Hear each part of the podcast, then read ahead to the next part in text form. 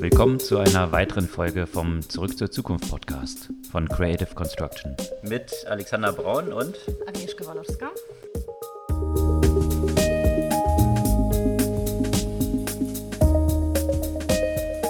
Diese Woche urlaubsbedingt in einer etwas anderen Konstellation, da Agnieszka nicht dabei ist, heute also nur mit mir.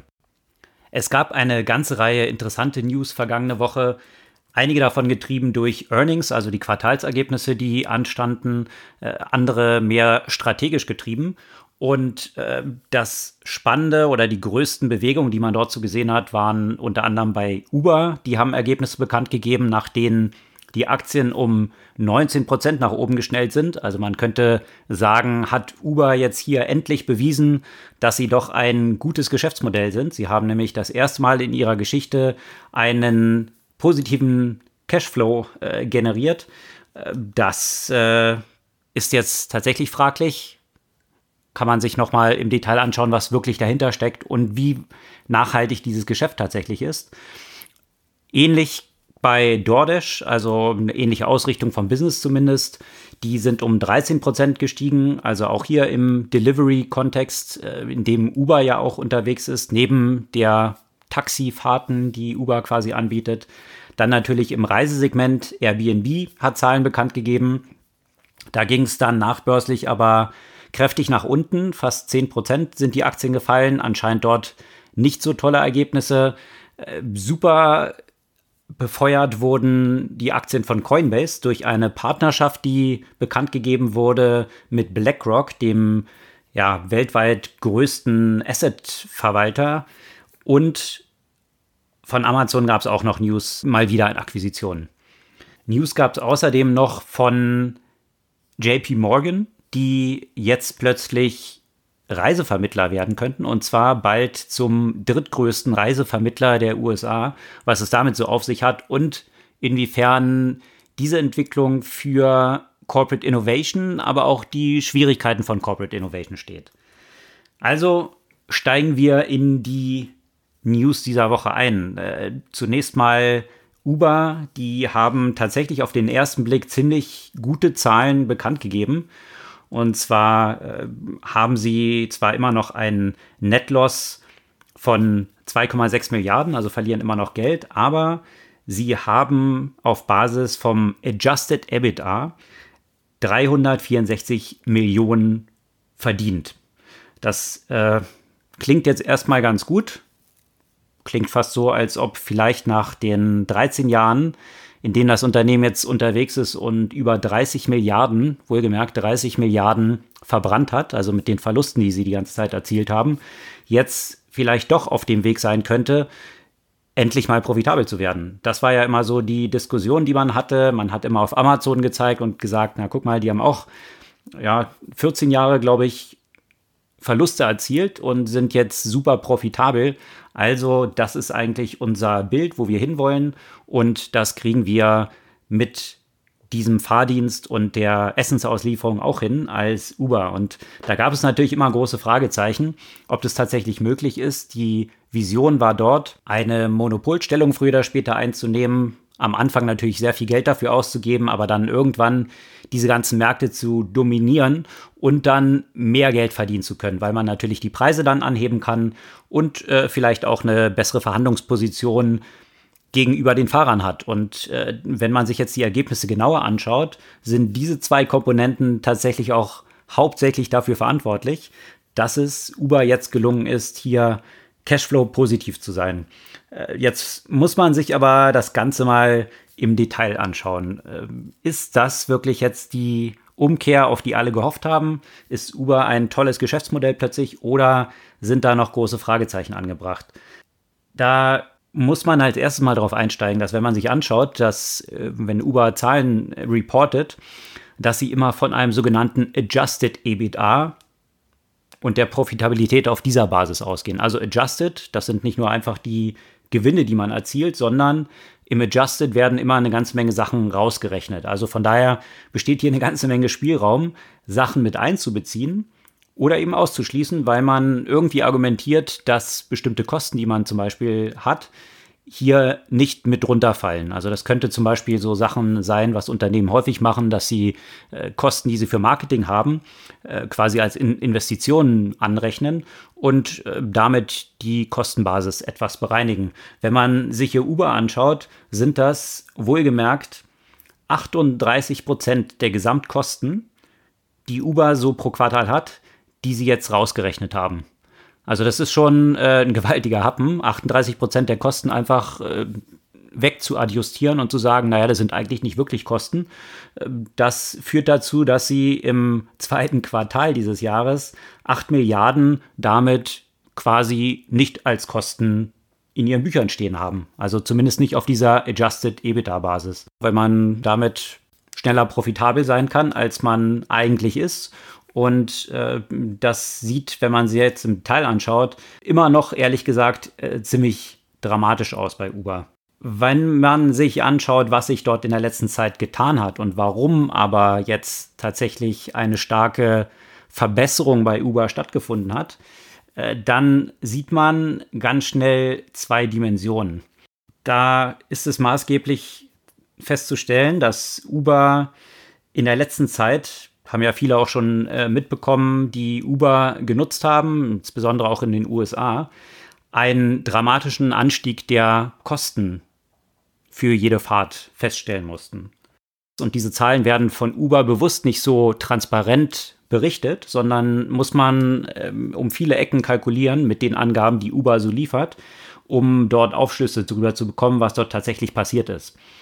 Die Zahlung der Nutzer pro Fahrt sind tatsächlich um 54 Prozent angestiegen im zweiten Quartal 21 gegenüber jetzt 2019. Man muss natürlich eben mit der Vor-Corona-Zeit eigentlich vergleichen, weil 2020 dieses äh, Corona-Ausnahmejahr natürlich nicht so die richtige Vergleichsbasis ist. Also die Kosten der Fahrt sind für jede Fahrt um 54 Prozent gestiegen im zweiten Quartal 21 und jetzt tatsächlich sogar um 65 Prozent gegenüber dem Quartal 2019, also im zweiten Quartal. Also das sind jetzt die Kosten eben für die Leute, die Uber nutzen. Auf der anderen Seite hat Uber jetzt den Anteil, den sie selbst sich einstecken, also von jeder Fahrt, von 18 Prozent im letzten Jahr auf jetzt 28 Prozent gesteigert. Das heißt, Fahrer und Fahrerinnen, die mit Uber unterwegs sind, müssen jetzt 28 Prozent jedes Dollars, den sie mit Uber verdienen, als Gebühr an Uber abführen. Also ein dramatischer Anstieg von 18 auf 28 Prozent. Das vor dem Hintergrund, dass parallel die Benzinpreise kräftig angestiegen sind und äh, die Fahrer auch in mehrerlei Hinsicht wahrscheinlich auch persönlich von der Inflation betroffen sind, höhere Kosten haben, bekommen sie jetzt von jedem Dollar wesentlich weniger und gesamthaft haben sie auch weniger verdient als äh, im Vorquartal. Das hat dazu geführt, dass de facto 2,8 Milliarden jetzt mehr von Uber eingenommen wurden, die direkt aus den Taschen der Fahrer kommen. Und äh, da kann man sich halt natürlich immer überlegen, wie nachhaltig ist so ein Geschäftsmodell. Äh, man kann sicherlich hier die Preise etwas erhöhen, wenn man diese Abhängigkeit, die Fahrer haben, ausnutzen möchte. Die Frage stellt sich aber, wie weit kann Uber so eine Schraube andrehen? Du hast ja noch andere Player in dem Markt wie Lyft oder hier in Deutschland, äh, zumindest hier in Berlin, ist kürzlich jetzt auch Bolt, auch im Bereich von Autos eben, also Taxiersatz aufgetreten. Und wir sehen hier ähnliche Entwicklungen wie in diesem ganzen Essenslieferdiensten, dass die Kalkulation eigentlich ist, irgendwann etabliert man so ein Monopol und dann kann man richtig Geld verdienen. Und deswegen ist es okay, erstmal viele Milliarden quasi an Investments dort reinzustecken. Bloß die Frage stellt sich, ob das wirklich der Fall ist oder ob, wenn die Bedingungen für die Fahrer oder auch die Restaurants im Essensbereich dann so nachteilig werden, ob es nicht sehr einfach ist, für neue Player dort wieder in diesen Markt zu kommen. Das hat man in Deutschland gesehen mit Volt, die dieses quasi Monopol von Lieferando in Frage gestellt haben und angegriffen haben. Und man sieht es natürlich auch hier in diesem Kontext von Taxiersatz. Parallel kann man sich eben auch noch anschauen, das ist auch noch interessant, dass die Vorteile, die Uber bisher geboten hat im Vergleich zu Taxis, auch immer stärker am Erodieren sind. Also bisher hat man ja den Vorteil, dass eben zu bestimmten Spitzenzeiten, wo es schwierig war, Taxis zu bekommen, Uber hier mit ziemlichen Investments, die sie getätigt haben, dafür gesorgt hat, dass immer genug Fahrer zu, zur Verfügung standen. Und dass man auch in Regionen diese Taxiservices angeboten hat, wo die traditionellen Taxiunternehmen kaum unterwegs gewesen sind, weil es sich einfach nicht rentiert. In nicht dicht besiedelten Gebieten, wo viele Fahrten in eine Richtung dann leer erfolgen und so weiter. Äh, das hat Uber eben als so einen zentralen Vorteil ja immer demonstriert, dass sie eigentlich ein viel besserer Service sind. Das hat sich aber in der letzten Zeit dramatisch verändert und zwar mittlerweile so weit verändert, dass es äh, noch, noch nachteiliger geworden ist als viele der alten Taxiunternehmen, die jetzt durch Uber eigentlich disrupted werden sollen. Also du hast in den USA vielerlei Orten das Problem, dass Uber-Fahrten teurer sind als die traditionellen Taxis.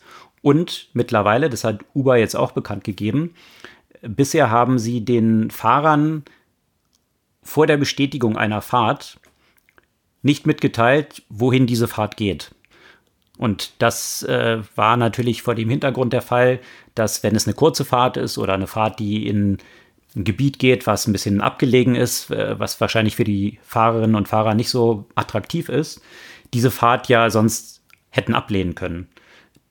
Diese Option hatte Uber bis vor kurzem eben noch nicht ermöglicht. Also die Fahrer haben bestätigt und dann haben sie erst die Destination bekannt, äh, wurde die Destination erst bekannt. Das hat Uber jetzt angekündigt, dass sie das auch abschaffen werden.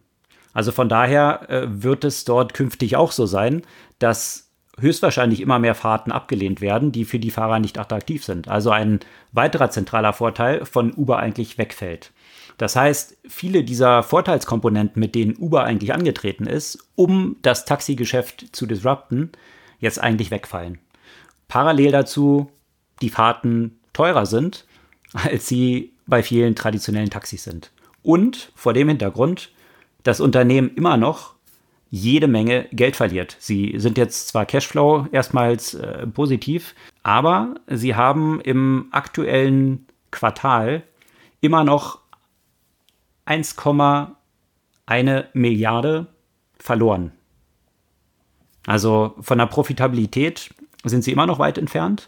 Und woher diese Verluste kommen, das ist wirklich ganz interessant, sich mal im Detail anzuschauen. Und zwar 2019 war es so, dass Uber pro Fahrt im Schnitt 1,89 Cent an Umsatz erzielt hat, tatsächlich aber Kosten pro Fahrt von 5,16 Dollar hatte. Also nochmal 5,16 Dollar an Kosten bei einem Umsatz von 1,89 Cent. Also ein dramatischer Verlust, der jeder, jede Fahrt Uber beschafft hat. Und jetzt hat man das in 2022 dorthin bekommen, aufgrund einerseits der gestiegenen Preise, die man jetzt verlangt, auf der anderen Seite den höheren Cut, den man sich nimmt bei den Fahrern, dass eine Fahrt jetzt Umsatz von 4,39 Cent generiert und trotzdem noch 4,69 Cent kostet. Also mit jeder Fahrt verliert Uber nach wie vor immer noch signifikant Geld. In Summe 1,1 Milliarde im ersten Halbjahr 22. Und die Frage ist, an welcher Schraube Sie jetzt drehen können, um zu dieser Profitabilität zu kommen. Wenn Sie für Fahrer immer unattraktiver werden, wenn die Vorteile, die bisher bestanden, für Nutzer äh, immer stärker zurückgefahren werden, dann stellt sich nach wie vor immer noch die Frage, ist es ein Modell, was wirklich mittelfristig tragfähig sein wird oder was eben einfach nur davon gelebt hat, dass Venture Capital und Kapitalmärkte hier Milliarden reingesteckt haben in der Hoffnung, dass es irgendwann mal profitabel werden könnte. Aber der Weg zur Profitabilität oder zu einem nachhaltigen Geschäftsmodell tatsächlich so weit entfernt ist, wie er bisher immer war das sind eben so die Diskussionen, die sich jetzt um, rund um Uber entfalten. Die Märkte haben es auf jeden Fall sehr positiv aufgenommen, wie ich finde, zu positiv, dass Uber jetzt hier fast 20 Prozent gestiegen ist. äh, dass äh, jetzt diese Marktbewertungen dieses Unternehmens mit diesen vielen Milliarden, mit denen sie dort unterwegs sind, äh, für ein Geschäft, was im besten Fall eine extrem dünne Marge hat, das stellt sich für mich noch als sehr fragwürdig dar. Es gibt da einen sehr guten Artikel dazu, der äh, ein paar Aspekte, die ich hier so durchdekliniert habe, nochmal im Detail darstellt. Den verlinken wir natürlich gerne in den Show Notes nochmal zum Nachlesen. Ich kann nur jedem empfehlen, äh, wenn ihr Uber so ein bisschen besser verstehen wollt und äh, hinter die doch sehr verkürzten Angaben, die Uber so in den Quartalsergebnissen oder etwas verfälschten, adjusted, vorsichtig formuliert Angaben, die Uber so macht, mal durchschauen wollt, dann lohnt es sich sehr, diesen Artikel zu lesen. Ein bisschen ähnlich verhält es sich eigentlich auch bei DoorDash. DoorDash ist ja der Player in den USA, die im ja, Restaurant Delivery-Bereich unterwegs sind. Da war zunächst mal Grubhub ein sehr großer Player in den USA. Da hatten wir auch schon häufiger von berichtet, dass Grubhub mit einer ähnlichen Entwicklung, wie wir es jetzt hier bei Uber sehen, auch von den Restaurants immer mehr Prozente eigentlich abverlangt. Also das Ziel ist auch hier eigentlich die Restaurants in eine Abhängigkeit zu bewegen, um dann im Monopolkontext mehr verdienen zu können. Und das hat wiederum dazu geführt, dass Grubhub jetzt extrem gelitten hat in der letzten Zeit. Die haben massiv Marktanteile verloren und das ging zugunsten von DoorDash. Deswegen waren die Ergebnisse von DoorDash, zumindest eben was jetzt Umsatzentwicklung angeht, sehr positiv. Die Aktie ist um 13 Prozent nach oben gesprungen, aber ich würde auch hier sagen, die Entwicklung ist eine ähnliche, wie wir sie bei Uber sehen. Die Umsätze sind halt kräftig gestiegen, um 30 Prozent auf 1,6 Milliarden. Aber das Unternehmen macht immer noch kräftig Verlust. Und äh, ich bin auch dort skeptisch, dass sich hier ein Service etablieren lassen wird, der profitabel ist. Und profitabel könnte er nur sein in, in einem Monopolkontext.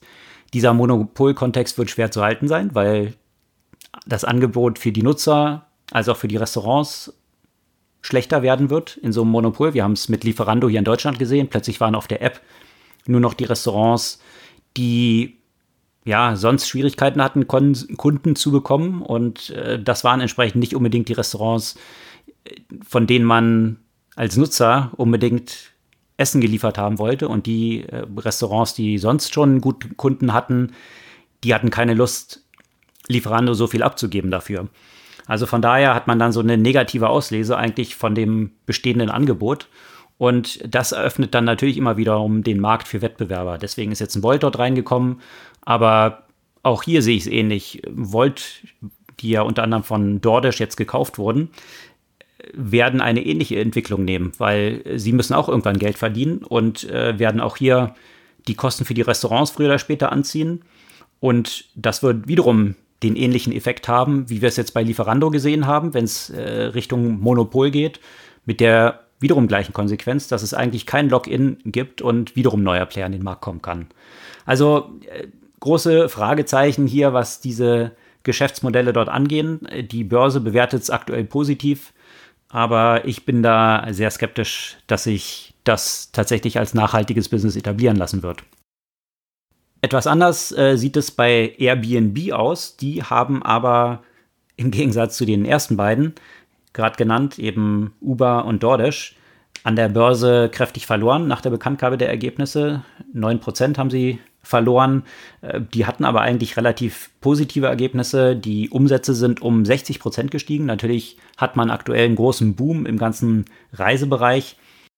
Urlaubszeit endlich dieses Revenge Travel, Corona daraus kommen, wieder verreisen.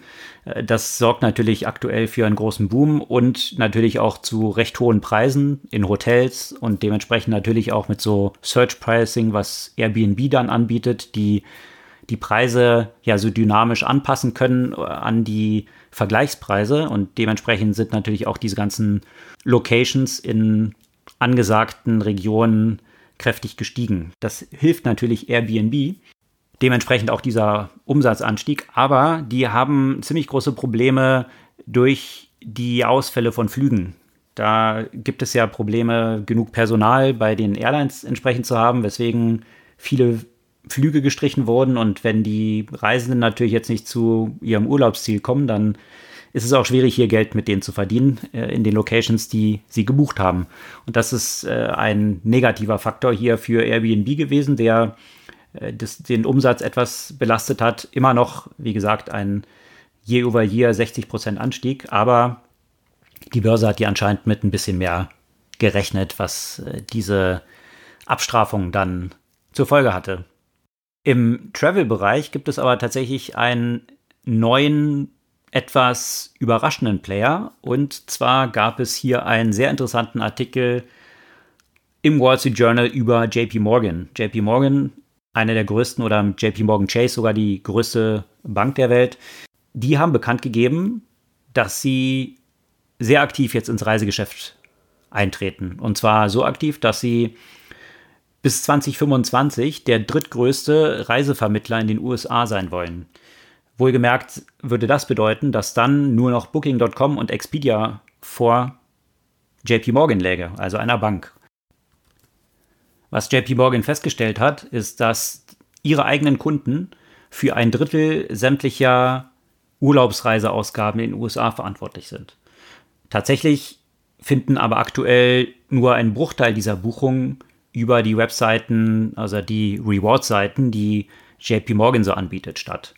Und da hat man sich überlegt, wenn die Kunden eh schon für ein Drittel dieser Gesamtausgaben im Tourismusbereich verantwortlich sind, warum sollten dann nicht mehr Dollar durch unsere Taschen fließen und einfach nur eigentlich zu anderen Reiseveranstaltern geleitet werden. Und deswegen ist jetzt das erklärte Ziel, bis 2025 15 Milliarden an Reiseumsätzen direkt über JP Morgan zu buchen.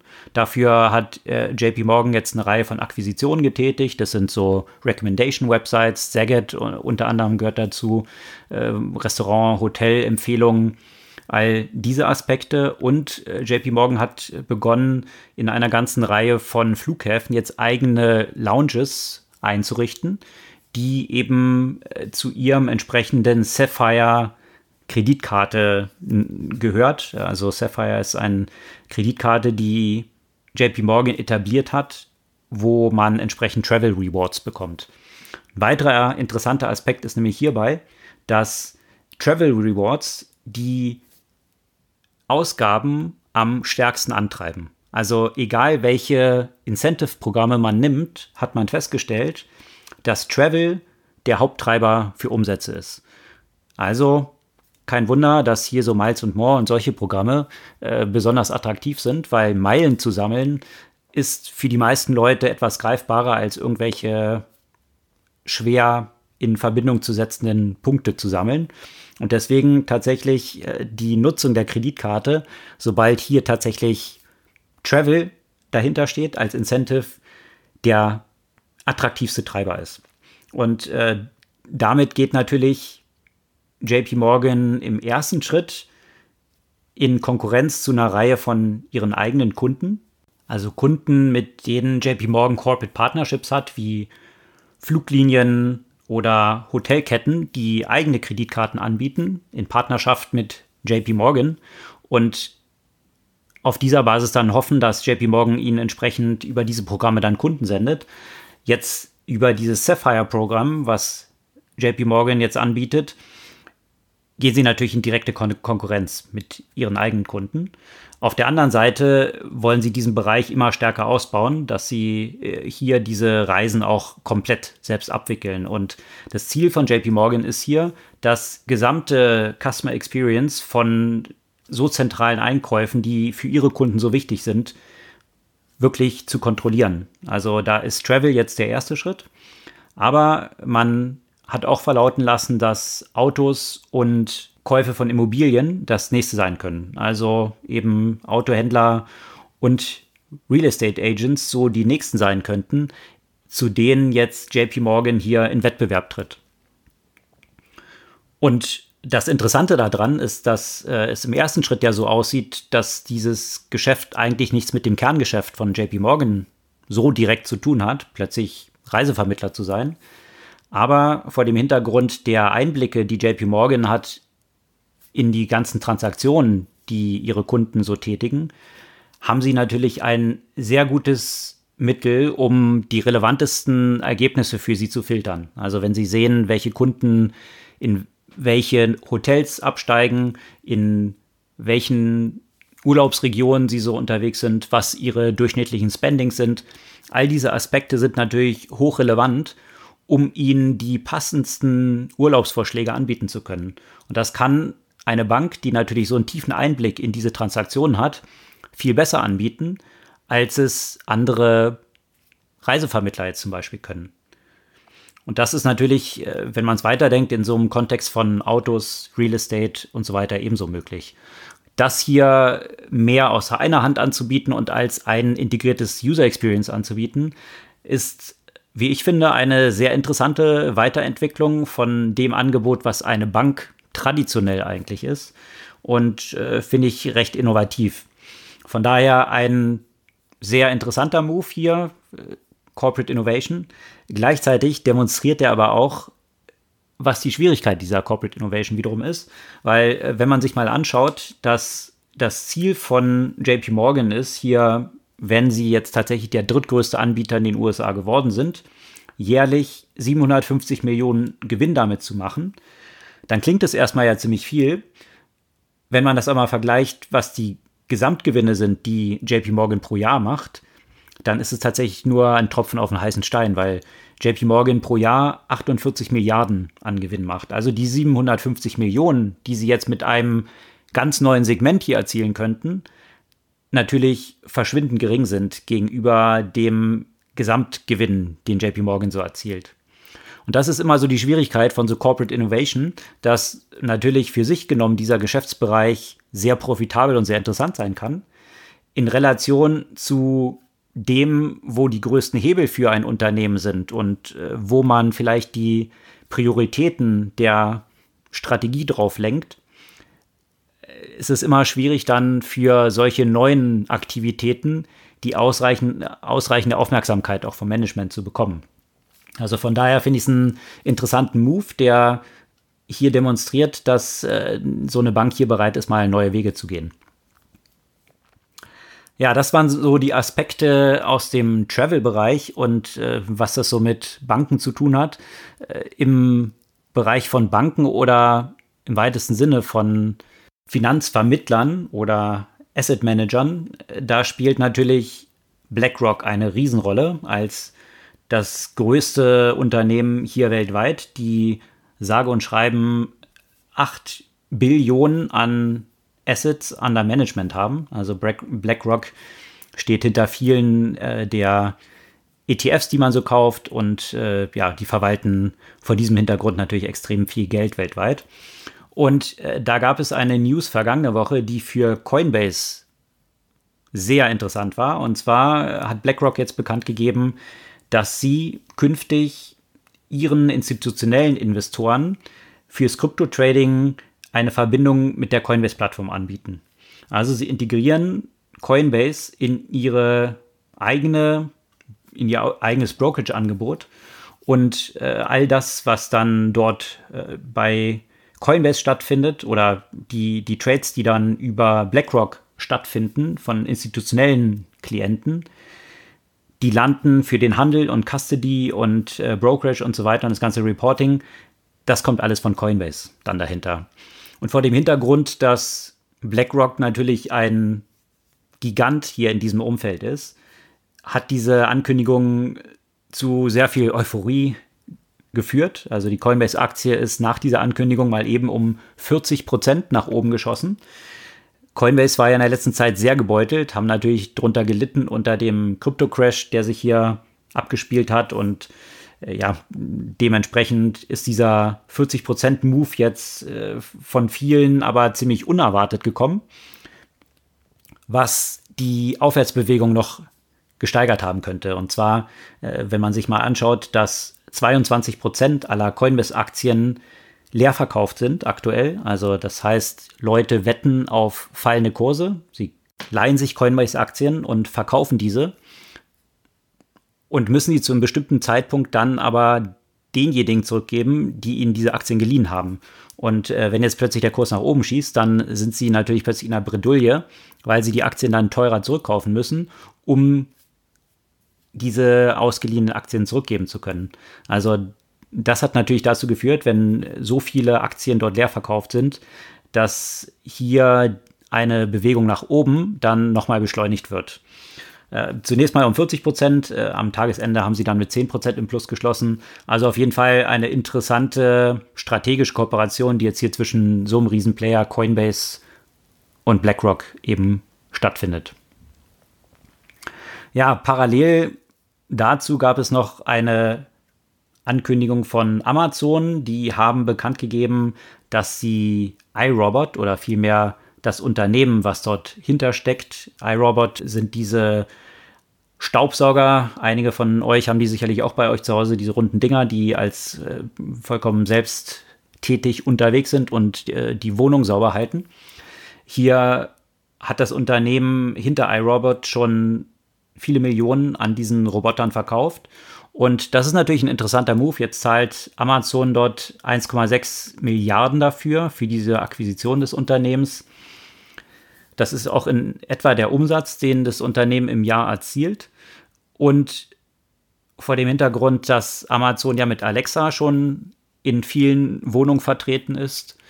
Äh, als nächstes hatten sie ja Ring gekauft, diese Türklingeln, die äh, ja auch noch äh, Amazon ganz neue Einblicke rund um die Häuser, sehr umstritten, hatten wir auch schon ein paar Mal von berichtet, eben ermöglichen. Und jetzt natürlich mit diesen Robots auch immer stärker in, in das Smart Home, also ein integriertes Haus, in die Wohnung selbst rein, in die Häuser selbst reinzukommen.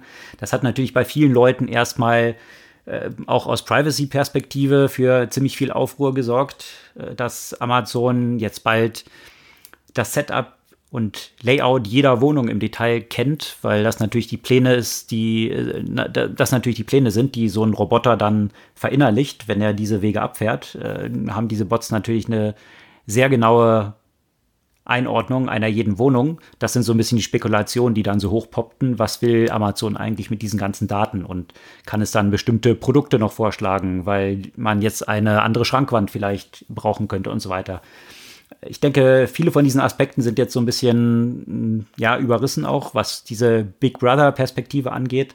Aber ich denke, was hier dahinter steckt, ist, dass Amazon immer stärker natürlich ein integriertes Smart Home-Angebot liefern will und Kunden über diese Mehrwerte, die dann generiert werden können, immer stärker an das eigene Angebot auch binden möchte. Also weniger jetzt diese, diese Big Brothers Watching Überwachungsperspektive, als vielmehr so einfache Aspekte wie, wenn ich Smart Home kontrolliere in einer Wohnung, dann habe ich plötzlich die Möglichkeit, meinen Kunden in einem integrierten Angebot vielleicht viel bessere Versicherungen anzubieten. Ja, weil ich zum Beispiel tracken kann, wann sind die Leute zu Hause, wann sind sie nicht zu Hause, äh, wie sieht es mit der Sicherung aus, also Alarmanlagen, die damit verknüpft sind äh, wenn ich diese mit Ring dann habe, dann kriege ich vielleicht meine Versicherung günstiger. Wenn ich dann Smart Thermostate noch habe an meinen Heizkörpern, also einer der häufigsten Versicherungsfälle oder kostspieligsten ist, sind entsprechend äh, Rohr, Rohrbrüche oder gebrochene Leitungen, die im Winter, äh, wenn die Heizungen nicht angestellt sind, dann einfrieren und äh, das äh, natürlich zu hohen Kosten führt. Über diese Thermostate kann dann kontrolliert werden, dass diese Heizungen tatsächlich noch angeschaltet sind und äh, es nicht zu diesen einfrierenden Leitungen kommen kann.